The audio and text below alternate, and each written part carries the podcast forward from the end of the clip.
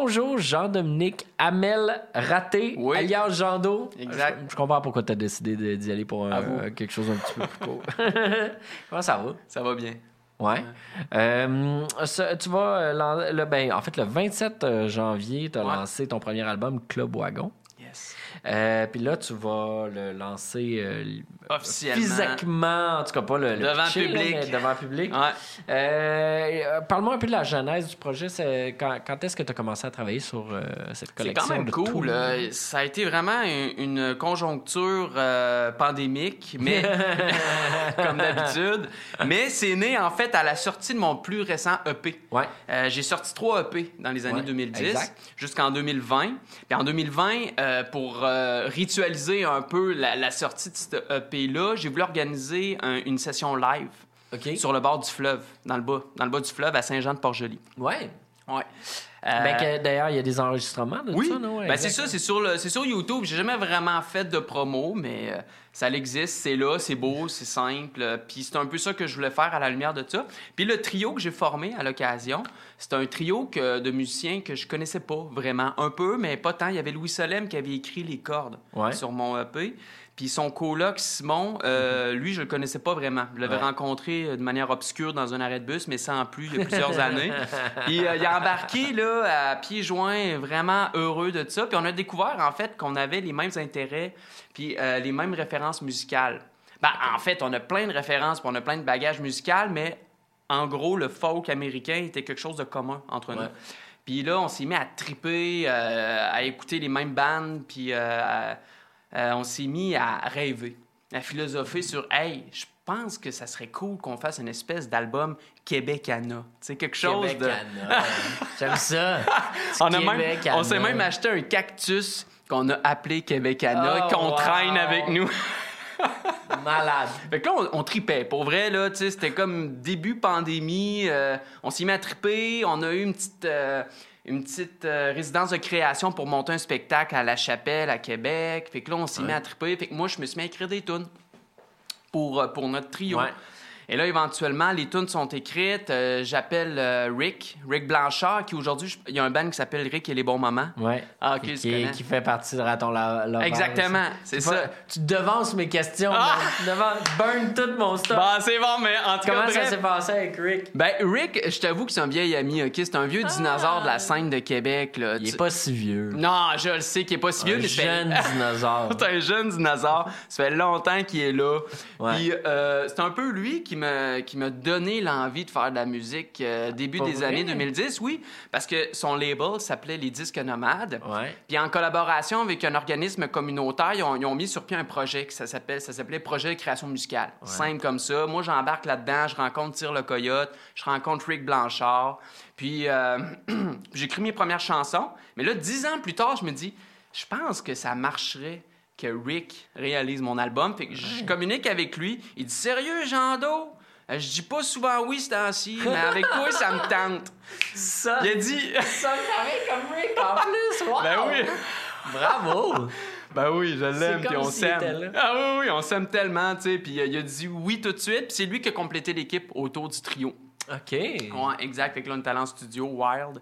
Puis on a eu du fun. euh, en cinq jours, c'était fait. En cinq jours? Ouais, mais on était prêts. Tu sais, Ouais. moi, j'avais fait des petites résidences aussi avec le trio. Ah, Euh, ok, on avait checké les arrangements de cordes, de, de mandoline. déjà. C'était rodé. Puis, euh, euh, t'as- quand même, euh, dans, dans tes inspirations, en tout cas pour les textes, Ouais. Des affaires euh, funky, là, genre entre autres Henry Miller pour... euh, pour, pour, euh, Oui, au niveau de la lecture. ouais, exact, ouais, c'est ça. T'as, t'as- un fan de lecture? Ouais, quand même. Ouais. Mais je, je sais même pas si je suis plus ou moins fan de lecture que de musique. OK. Je sais pas, je, sais- je, je- je me prononcerai pas là-dessus. Pas Mais obligé. une chose est sûre, c'est qu'à tous les matins, ça me fait du bien de lire une petite demi-heure. OK. Puis des auteurs, euh, puis des, des auteurs qui sont un peu existentialistes. tu sais. Ça peut sembler lourd. tu sais. Mes amis, des fois, ils me trouvent lourd là, avec les- des poètes puis qui sont tous morts ou suicidés. ou- Mais c'est bourré de lumière, ce que je lis, je vous le jure. Ça me fait extrêmement du bien. Puis Henri Miller en fait partie. Puis ici, c'est pas mon, mon top présentement. Puis il m'a fait écrire quelques chansons quand même euh, sur l'album. Euh, mais pas nécessairement sur ce que je lisais, ou mais comme c'était tellement fort ce que je lisais, un passage par exemple, que, par exemple, comme, euh, euh, comme un lampadaire. Ouais. Ben ça, c'est suite à un passage, c'était la tempête dehors, puis euh, j'ai dit à ma blonde, je suis désolé, tu me verras pas à soir. Fait que j'ai passé la soirée dans la tempête, à Rivière-Saint-Charles, puis j'écrivais des lignes, clac. Puis euh, je suis revenu le soir, j'ai écrit, j'ai comme pris ma guide, j'ai mis un riff là-dessus, c'est comme, ben, j'ai ma toune. Puis c'est ça, fait qu'il y a une coupe de belles histoires en lien avec Henri Millard. Ouais. Quand même, mais c'est un grand, grand, grand, grand auteur. Ah, il a influencé même, énorme les. États-Unis, la France, le monde entier, là, ouais, Ouais.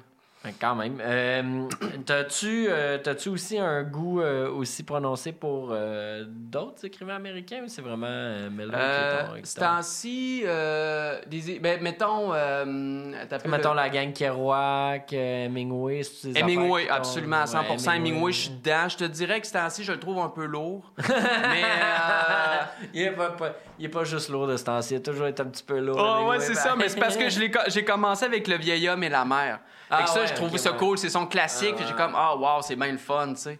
Mais après ça, tu continues à lire, puis tu sais, tous ces personnages, c'est des alcooliques déprimés, tu sais, puis- ou un peu violents, ou tu sais, un peu narcissiques. Fait que je trouve ça tough des fois. Des fois, de la misère à passer au travail. Ouais, non, c'est sûr que c'est pas, pas des gens qui respirent euh, le bien-être. Non, vraiment pas, là. Ça a mal fini, là.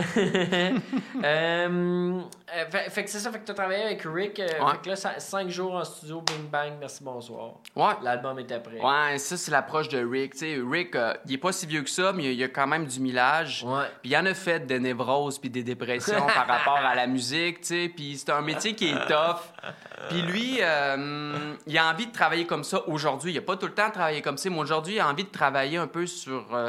pas, pas le- sur le sprint, mais tu sais, comme on y va, on fonce, on se monte une super belle équipe champion, tu sais. Ouais. euh, Tout le monde champion. arrive prêt, Ouais. puis bang. Puis on explose, puis on, on y va dans l'enthousiasme. Tu Ouais. sais, tu comprends? Puis moi, c'est sûr que ça me stressait, mais lui, son rôle, c'était vraiment de calmer le jeu. Lui, il a pas pris aucun instrument, c'est pas ça qu'il voulait. Il voulait être là pour la dynamique du groupe. OK. Puis il est allé chercher, mettons, euh, il est allé chercher. Euh, T'as-tu ça dans les noms? Voyons, ça, ça me vient pas, mais le, le Soundman, là. Ah, Euh, Ghislain Luc, euh, son, ouais. son ami de longue date, Ghislain Luc Ouais. Lavigne. Il est allé chercher deux bons drummers de Québec, P.E. Baudouin puis Oli Beaulieu. Ouais, de- il de- voulait, c'est dans le fond, C'était euh, une belle équipe, là. Ah, c'était malade, pour vrai. toi. Lui, il, il imaginait quelque chose de bien groovy, tu sais, bien ben world beat. Moi, c'était moins mon truc, mais je pense qu'on s'est rencontrés à quelque part. On s'est. euh, Ah, tu, tu- ouais, tu, tu dis ça, puis là, je suis comme, ah ouais, ok, je comprends. ça, Il y a c'est. comme des bouts de tunes, j'étais comme, ouais, C'est le input de Rick, ça. nouvelle, nouvelle Ouais. direction. Mais moi, j'aille pas ça, je vais être honnête avec toi. Ouais. Je trouve qu'il y, a- il y a un bon flash, ça amène un petit quelque chose de. Ouais, un petit peu plus groovy. Ça nous amène euh, ailleurs dans le folk classique. tu sais. Moi, je suis très folk classique. Puis lui, il disait, on va t'amener dans. Tu sais, Jean Do, c'est ça. Il voulait que ça me ressemble. Tu sais, puis euh, toi, Jean Do, t'es un gars easygoing, t'es cool. euh, puis je veux que cet album-là te ressemble. Puis ça, je le remercie vraiment. Tu sais, il a vraiment amené ce côté-là. là. Le Club Wagon, c'est euh, le nom de ta fourgonnette de voyage. Euh, Ouais. Parce que, en fait, tu étais un globe trotteur jadis. Depuis toujours. Ouais. Puis, euh, tu as eu des enfants. Ouais. Ça t'a obligé euh, de te calmer. Ouais. Euh, en tout cas, d'être calmé. Là. De Pas moins de calmer, mais de m'occuper d'eux, tu sais. Ouais, ouais, ouais. exact. C'est ça, d'être présent quand Ouais. même. Euh, Puis, euh, vous avez fait un voyage euh, au Yukon, c'est Ouais, ça? cet été. L'été passé, en fait. Puis ça, c'était le rêve à ma blonde, en fait. Puis j'ai dit, pourquoi pas? J'embarque, c'est sûr. hey, c'est- si tu vas aller au Yukon, moi, regarde, là, j'ai tout fait. là. C'est là que j'ai acheté mon, mon, euh, mon campeur. J'ai mis beaucoup d'argent, beaucoup de temps, beaucoup d'amour pour qu'il qu'il- qu'il roule bien. Et puis euh, on est parti en mai. Ouais. On est passé par les États-Unis, tu sais, comme euh, le Montana, le Dakota. Ok. On a remonté. Tout qu'un périple, pour vrai. Là. Ouais, c'est ça. C'est combien de temps se rendre comme ça? Ben, ça dépend, tu sais. Nous autres, ça a été 7000 km se rendre parce qu'on est passé par les States. Mais c'est loin, pour vrai. Puis à un moment donné, euh, tu montes l'Alberta, c'est lettre. C'est lettre, tu continues, tu arrives en haut de l'Alberta, c'est comme cool, on doit bien arriver à un moment donné, tu sais. T'arrives, mais non, c'est la, la Alaska Highway qui a été construite par les Américains à l'époque. J'ai dit, bon, on va arriver bientôt. Ben non, c'est un autre 3000 km dans la Alaska Highway. Pas de web, juste des villages fantômes. Ju- 3000 qui... Oh, Ah ouais. ouais. Ah, c'est long, c'est long. Avec ton Puis, mon à- vieux campeur des des- années 80, man, comme ça, là. Ah ouais, C'était c'est ça, parce que là, t'as, là, t'as pas, pas d'Internet, ben, ben dans ces T'as rien, t'as pas de service. Là, tu dis des villages fantômes, tu veux dire c'est des villages abandonnés ou il y a encore du monde là-bas? Ben, il y a, il y a du des- monde à l'autre bout, là. Ah. Tu comprends? Tu sais, c'est des stations-service finies, c'est c'est parce Ah que c'est ouais, des villages euh, miniers, mettons. Je veux dire, c'est des ouais, ressources. Puis à un moment donné, quand il n'y a plus de ressources, il n'y a plus de ressources, là, tu sais. Fait qu'une fois de Ah temps en temps, il faut que tu calcules, mettons, ton millage. Ouais, c'est ça, parce qu'à un moment donné, il faut que tu gazes. Ouais, c'est ça. Ben, tu sais, ils sont pas fous, là. Fait que là, tu Euh. calcules tes affaires, puis une station de gaz une fois de temps en temps. My God, quand ouais, même. ça a stressé ma blonde, je te dirais. euh. Ben, euh, moi, moi, je, je comprends ta blonde, je pense. Euh, moi, je suis genre à être comme. euh, Je veux pas manquer de gaz. Non. Tu sais, je, je veux pas manquer de, base dans le, de gaz dans le parc de la véranderie, puis je pense que c'est moins. euh, Non, hostile. c'est, moins risqué. T'as dit, euh, t'as dit à Valérie Marcoux dans le, dans le soleil, d'ailleurs, Ouais. on la salue, Valérie, euh, que euh, avant la sortie de l'album, t'avais des papillons dans, dans le ventre. Ouais. Euh, Est-ce qu'ils battent encore? Comment Ouais, mais la semaine passée, je te dirais, à la sortie de l'album, justement, là, il y a eu un allègement. Là. Ah, J'étais bien après. Parce qu'il restait juste à jouer. Il restait juste à faire de la musique. Ben, je suis seul, j'ai pas de maison de Euh, Il y a Bon Bonbon qui m'aide. Ouais. Mais il reste que, tu sais, je suis quand même le pilote, autant au niveau financier, euh, marketing, administratif. Puis à un moment donné, tu sais, je... c'est pas toujours ma force. hein. fait que là, euh, j'ai la tête pleine, tu comprends? Je suis Ah capable de... Je le fais, je suis capable de le faire, mais j'ai la tête pleine, puis il y a comme une, une espèce de déséquilibre qui se crée. Puis euh, c'est ça, j'étais plus bien, parce qu'au niveau, euh, au niveau de l'album, c'est qu'à un moment donné, tu sais plus si c'est bon ou pas. Tu sais, je veux dire, ça faisait longtemps qu'il était enregistré, puis euh, j'avais pas le feedback ré- tout de suite. Fait que j'étais rendu un peu mêlé là-dedans. Mais, mais là, c'est sorti. La réponse est bonne, pour vrai. Euh, tout le monde tripe, l'écoute en boucle. Ah, fait que je suis content. Ouais. Puis on, j'ai un vinyle. Puis le monde l'écoute en vinyle, puis c'est hallucinant comment c'est bon. Là. Ah, parle-moi de ça. Yeah, le vinyle est en vente. Euh, euh, t'as, fait aussi euh, deux fois ma première place des arts. Ouais. T'as dit euh, dans la même entrevue que c'était tough se faire juger. Ouais. Quand même. Euh, euh, quelle importance t'a- t'accordes au regard des autres sur ce que tu fais? Je voudrais te dire que ça me dérange pas, pour vrai, là, mais, Mais ça me dérange. là. J'ai quand même une ça les réponses honnêtes, moi. J'ai quand même une grosse sensibilité sur ce que les autres pensent de moi, puis je travaille fort à m'en défaire. ouais. Je, je pense que tout le monde est un peu là-dedans. dans Exact, c'est ça. là. Surtout dans le milieu, en plus, dans lequel on, on, on- gravite, tu sais, en, en art, en musique. Je veux dire, veux pas. euh, Il y a le public intermédiaire qui, se sont, qui sont les médias et tout, puis veut, veut pas, ces gens-là, les chroniqueurs, ces gens-là, ils en ont vu d'autres, tu sais, Ouais. euh, En effet. ils en ont vu d'autres, puis ça juge, puis rapidement, ça dit oui ou non, puis... Fait que, tu sais, moi, me faire juger, c'est sûr que ça me stresse énorme, mais je pense qu'il faut passer par là, puis c'est pour ça, tu sais, je veux dire, cet automne, ça m'a stressé, mais ça, ça te forge, tu sais, je veux dire, ça prend du caractère pour faire ce métier-là, puis il faut, faut, faut, faut être fait fort, puis... Moi, en tant que jury, Ouais. ce que je pourrais te dire, c'est que, euh, il y en a là, des fois qui sont mal intentionnés, mais la plupart non. Euh, Mhm. La plupart du monde euh, aime passionnément la musique, c'est pour ça qu'on fait ce qu'on Mhm. fait, qu'on y passe autant de temps. Puis, euh, je pense que les commentaires, tu sais, un, il faut pas prendre ça comme un dogme, là, dans le sens où peut-être que la personne a tort. J'ai déjà eu tort, Mm. souvent. Euh, puis, mais, mais ça peut être euh, des fois une occasion euh, d'apprendre quelque Exact. chose ou de faire Ah. Puis surtout quand tu as deux ou trois fois le même commentaire de deux, trois personnes différentes, souvent ça veut dire qu'il y a un fond de vérité là. Il y a quelque chose, Ouais. visiblement. Parce qu'il y a deux, trois personnes qui le voient de la même façon, qui sont pas non plus des kidam, là, qui ont quand même une certaine expérience, un certain bagage, j'en ai Ouais. écouté d'autres. Fait que ouais. Mais comme de fait, il faut pas non plus. euh, faut pas que ça devienne un dogme. euh, Non, fuck non, la critique, là. C'est ça. dis tout ça, ça, j'en écris, là. Mais... Ben oui, c'est ça, mais il faut, faut je pense, comme tu l'as très bien dit, il faut, faut en prendre puis en laisser, puis euh, euh, je suis bon joueur là-dedans. Puis je vais prendre ce qui m'appartient. Bien Ouais. ça. C'est bon pour la santé mentale. Ouais, exactement. Ouais. J'en vois souvent des autour de moi qui sont moins bons joueurs, puis qui, qui la prennent un petit peu plus personnel, puis ils se décident de dire non. Moi, ça me touche pas, je fais ce que je veux, puis ça, leur, ça les rend pas service. En tout cas, dépendamment de leur ambition dans, dans, Ouais. dans ce job-là, dans ce métier-là, moi, je pense qu'il faut écouter aussi la critique. Là. T'es aussi intervenant jeunesse. Ouais. Euh, comment comment t'es arrivé à ce métier-là? Puis comment ça, puis la musique, ça, c'est quoi la relation entre les deux? Il y en a pas. Il y en a Y en pas? a ça t'inspire pas? Ben, euh, pour faire la jeunesse, très rapidement, j'ai étudié en anthropologie OK, à l'Université Laval. D'accord. Euh, rapidement, j'ai fini mon bac, mais rapidement, je me suis- j'ai pas envie de travailler là-dedans. Il Je comprends pas trop c'est quoi le métier. fait que là, pour Il gagner y a pas beaucoup de sous- monde qui ont anthropologue sur leur carte, en effet. Fait que là, pour gagner mes sous, mettons, à, hum, pendant mes études, j'étais intervenant, OK, pour des plus petits organismes communautaires qui ne demandent pas de diplôme. Ouais.